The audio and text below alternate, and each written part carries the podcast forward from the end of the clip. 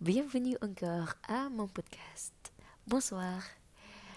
Euh, Waouh, je suis très productive quoi? Mais non, c'est juste la date limite.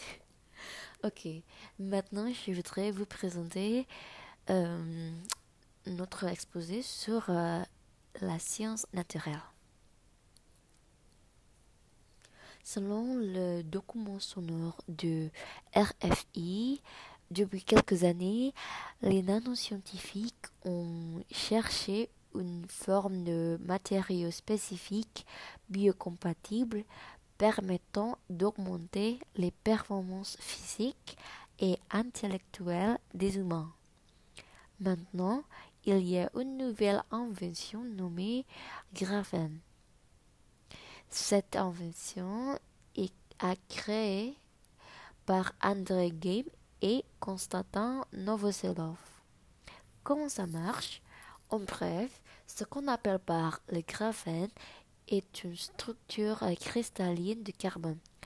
Ce cristal vraiment plat et il a les propriétés étonnantes qui, selon les spécialistes, vont bouleverser le monde de, de l'électronique, l'informatique et de la biotechnologie. Ça provoque une question. Est-ce que cette innovation sera vraiment utile pour l'humanité? Je veux commencer par euh, présenter les inconvénients, suivis par les dangers potentiels. Ensuite, euh, cet inconvénient se fait contredire par les avantages et à la fin, je, je présenterai ma prise de position. Je commence. En premier lieu, basé sur la recherche scientifique de l'université Brown, il pourrait y avoir d'une possibilité de risque ou danger. Et en fait, il y a deux études actuelles. Premièrement, il y a une toxicité, toxicité potentielle du graphène dans les cellules humaines. Autrement dit, une partie spécifique des nanoparticules du graphène est trop forte. Elle pourrait facilement être percée à travers la membrane cellulaire de la peau, ce qui provoque le potentiel de faire des dommages graves chez les humains et d'autres animaux.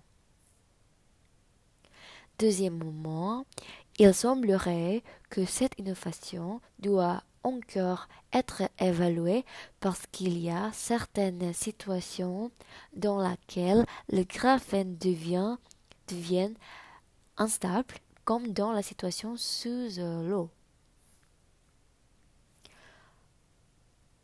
En revanche, pourquoi cette invention se fait considérer comme les travaux révolutionnaires?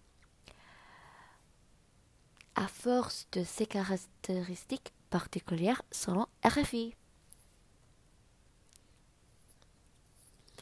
Il peut amplifier tous les signaux lumineux de faible intensité qu'il traverse. Cette particularité s'intègre facilement dans la structure des lentilles oculaires et permettront à leurs porteurs de voir dans l'obscurité. De plus, cet objet sera utilisé par des médecins pour visualiser directement son appareil d'imagerie.